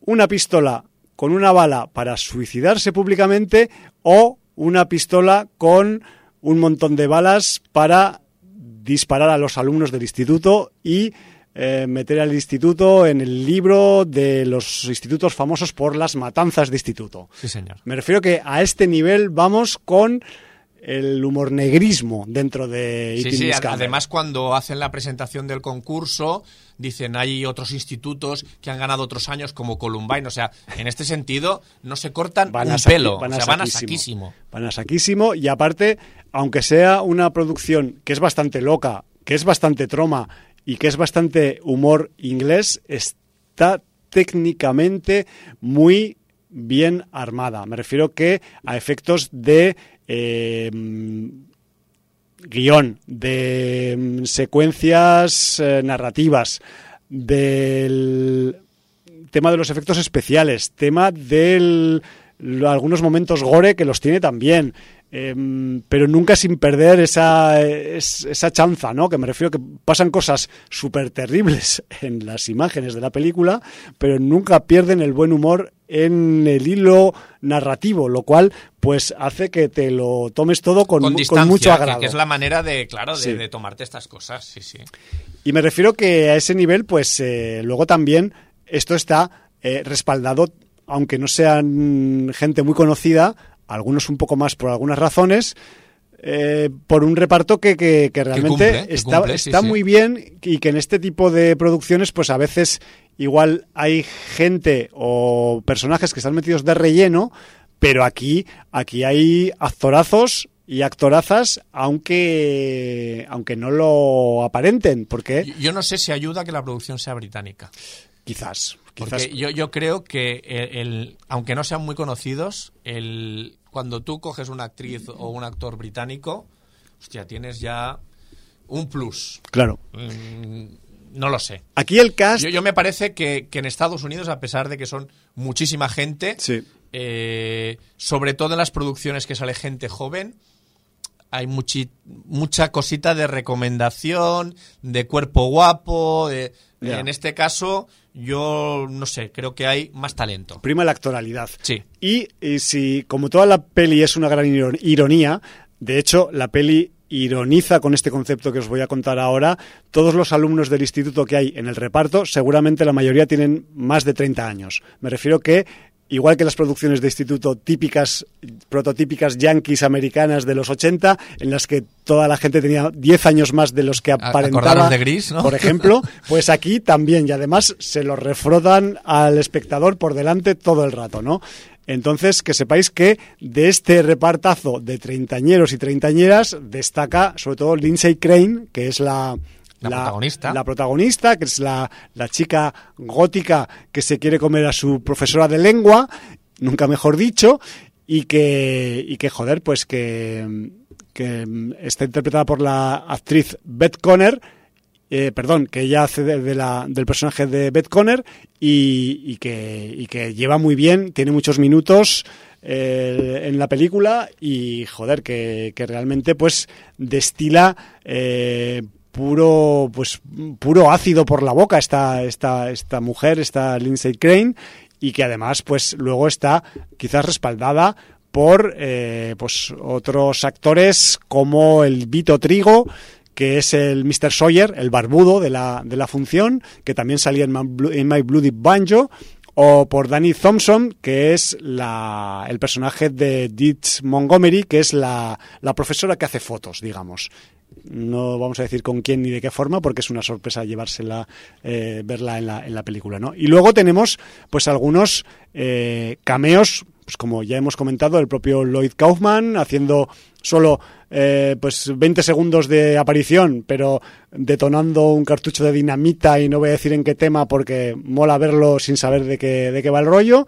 Y luego también tenemos cameos, por ejemplo, del actor Lawrence R. Harvey, que es este señor con un cuerpo tan particular que fue el protagonista de la segunda parte de Human Centipede. Un, actor con unos ojos así saltones, regordete, así bajito, pero que aquí también, pues eso, eh, aparte de... Y que tiene una de las escenas... Pasear su cara, pues aparte eh, sufre un poco, ¿no? En la película. una de las escenas dolorosas. pues Sobre todo para, eh, digamos, la parte masculina de, de la audiencia. Eso. Entonces, eh, sí, eh, digamos que mm, protagoniza una de esas escenas que eh, algunas personas volverían la cara de la pantalla para no acabar viéndola. Pero bueno, aquí también en este tipo de escenas se ve la versatilidad del director, del Liam Regan, para afrontar pues eh, cosas y situaciones que a otros directores se les harían cuesta arriba. A él no. Liam es muy fresco y te resuelve esa situación violenta con el señor de Human Centipede 2 de una forma súper gráfica y súper mm, divertida. Pues sí, señor. Absolutamente recomendada. Sí. Yo creo que una de las... De lo mejorcito del festival, de lo ¿no? mejorcito del festival, sí, sí. Tranquilamente podríamos duda. decirlo.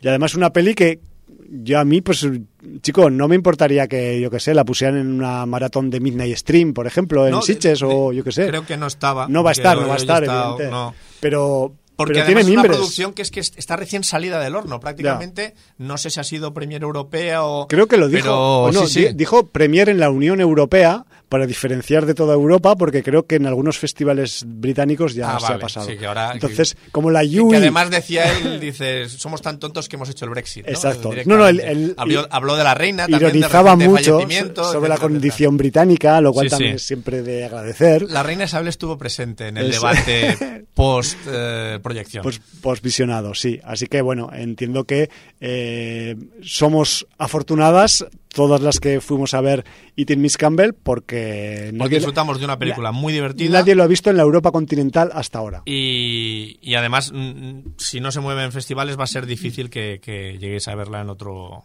en otro ámbito. Sí, de hecho, pues si os ha levantado mucha curiosidad nuestra narrativa sobre Eating Miss Campbell, podéis ir a la web oficial de la producción, que se llama tal cual la película.com, y hacer pre-order del Blu-ray para cuando lo saquen, que ya está preparado. Es posible que luego se distribuya en alguna plataforma. También, Sí, fácil, porque además es una peli que, que es agradable de ver si te gusta este Bueno, tipo agradable. de cine. sí, sí. Dicho eso, ¿qué crees? ¿Que tenemos cinco minutillos para darle a los dragones? o no? Tenemos cinco minutos de dragones porque se lo merecen Hombre, y porque, se lo merece, y porque sí. la semana que viene, si no, tendremos doble ración de cinco minutos de dragones para Si no, intentarla nos meter. quedará mucha cosa Sí. y empezaremos con otras. Bueno, y además es que con un capítulo 5 de House of the Dragon, con una boda de por medio, pues qué os voy a decir, chicos, chicas, poneos vuestras mejores galas que nos vamos a Poniente, que hay boda. Vamos, A vamos de boda a Poniente, por Eh, favor. La ecuación George R.R. Martin más boda igual a Eh, van a pasar cosas. cachondeo. Van a pasar cosas. O sea, en mayor o menor grado, pero van a pasar cosas. Corbata en la cabeza seguro. Eso seguro.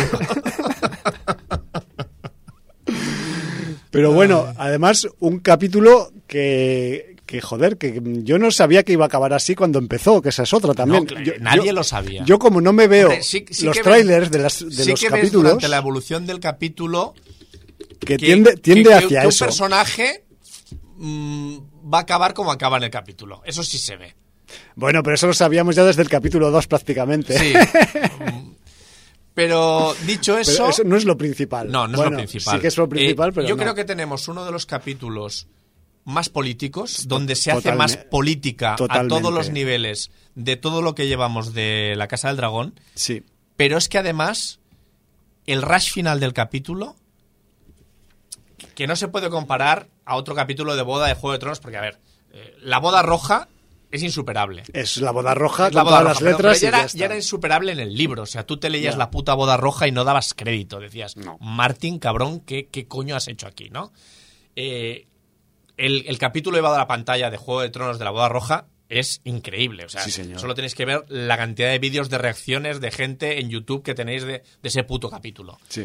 Pero dicho esto, que, que ya sabemos que la Casa del Dragón no es Juego de Tronos, oye, la Casa del Dragón está muy entretenida y este capítulo te da cosas inesperadas y con un nivel de violencia que, que- que es, es brutal. Casi Es que- parece. ¿Qué se puede decir? Casi parece Eating Miss Campbell. Sí, directamente. ¿no? Hostia, o sea... mm, Way Light the Way, que no lo tenía apuntado y lo he tenido que buscar, es el, es el título de este capítulo 5, mm, dirigido por Claire eh, Kilner, y que sigue un poco pues con, con esa subtrama que... Claire Kilner, ¿lo ha dirigido una mujer este capítulo?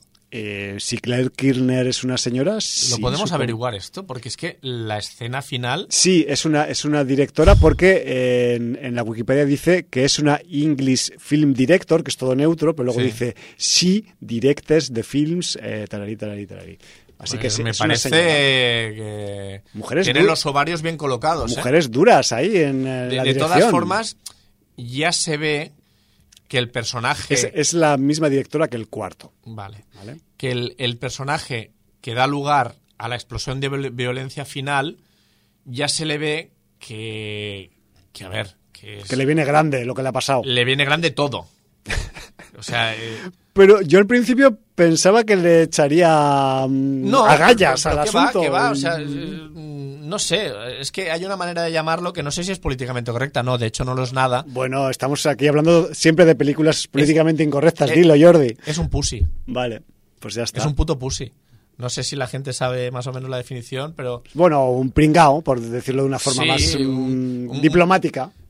pagafantas, pero es que tampoco sería pagafantas, es que de verdad, o sea, es, es, es lo peor, es, es esa cosa de moral intachable que, que no acepta ni siquiera, eh, o sea, que se autoflagela por, por sus conductas. Ya, cuando eh, digamos que la vida le ha sonreído realmente, ¿no? Joder, si le ha sonreído. Pero bueno, eh, no sé, o sea, me parece... Muy curioso, yo no pensaba que llegaría a este límite. A mí me pilló por sorpresa. No, claro, no se lo esperaba nadie. O sea, es que no tiene ningún sentido la reacción final.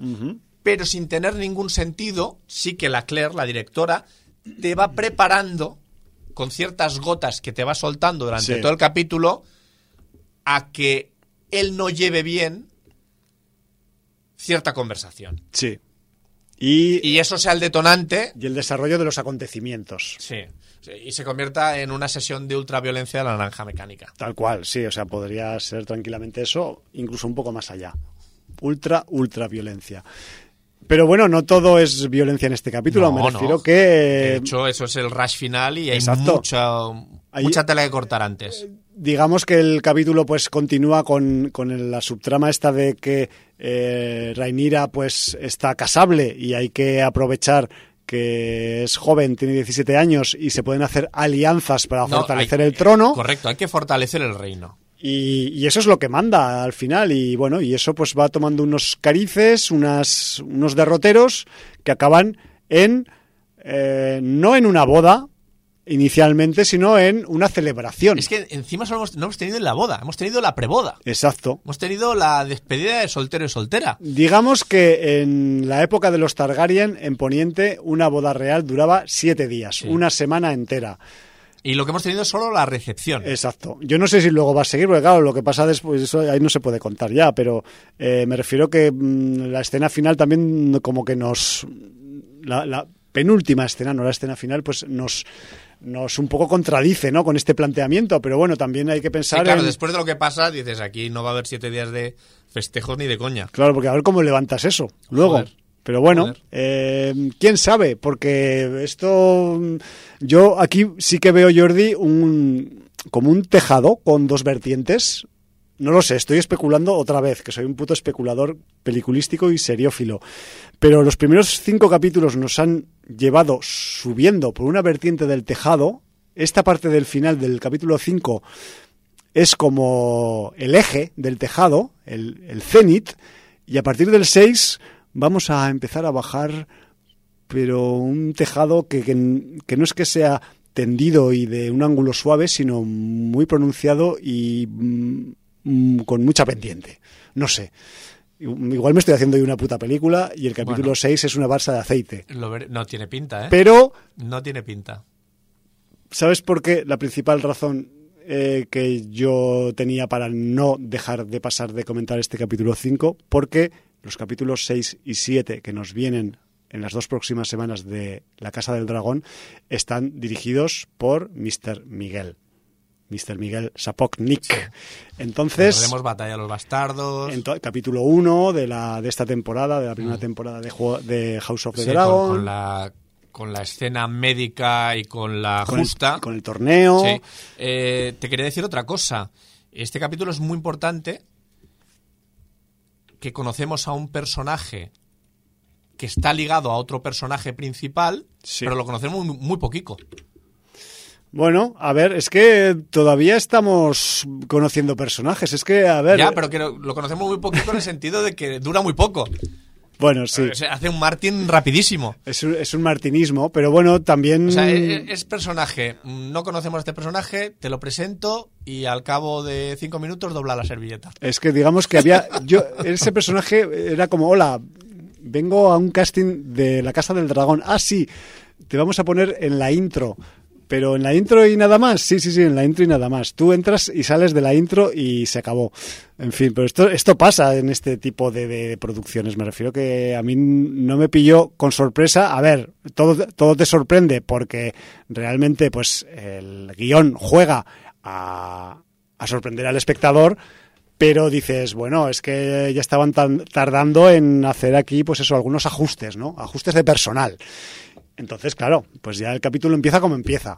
Lo pasa que luego, pues sigue su línea un poco así de en plan de la demagogia de las de los de las bodas, de los casaderos, de las casaderas, que te despista un poco porque es un poco como mirar las revistas estas del cotilleo, pero de poniente, y luego llega la parte del final ya con la con la supuesta precelebración de la boda real. Y allí, pues todo el éxtasis narrativo que hemos tenido en este capítulo. En fin. Y luego un elemento importante que es que eh, dentro de la casa Velaryon, si no me equivoco, es. Sí, de los rastas. Sí. Los rastas eh, de Poniente.